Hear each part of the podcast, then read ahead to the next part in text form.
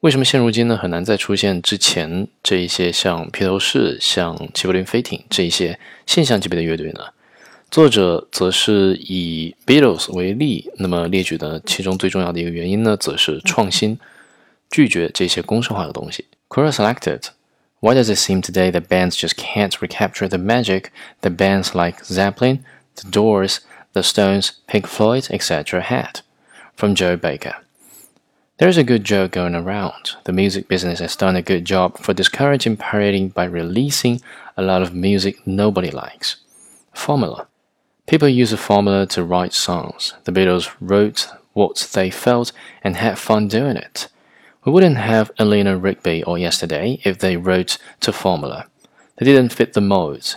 Kids today are told what to do, sing and how to sing it.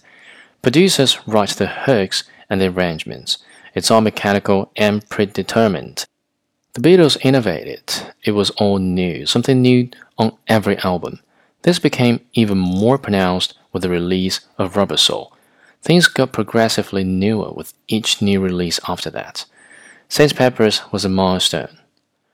Magical Mystery Tour gave us more. Abbey Road was one of the most influential albums of its time.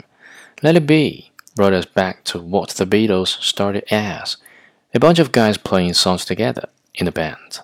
My friends and I talked about the weird idea that someday Beatle music would be old fashioned. It took 30 years for it to happen, but it did happen. It was so new and fresh that it stayed relevant for decades. It still is relevant, but it does sound old, because it is. It's all been done before.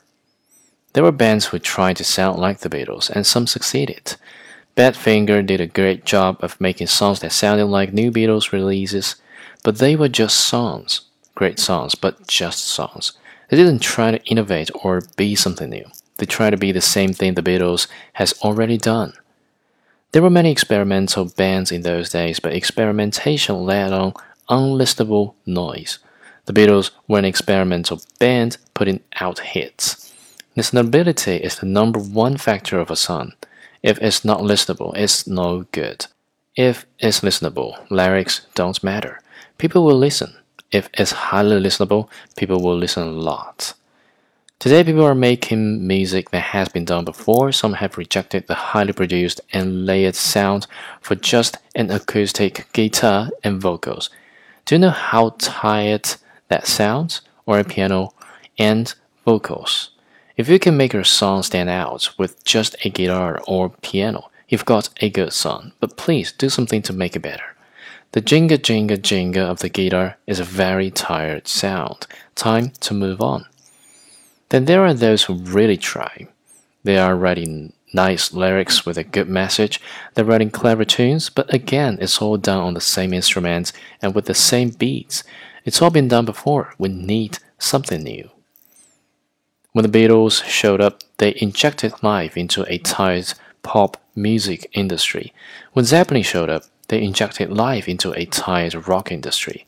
Give us something new and exciting. That's what keeps things moving. No one is giving us anything real and new and exciting. They are giving us plastic copies of same old with different colors of paint.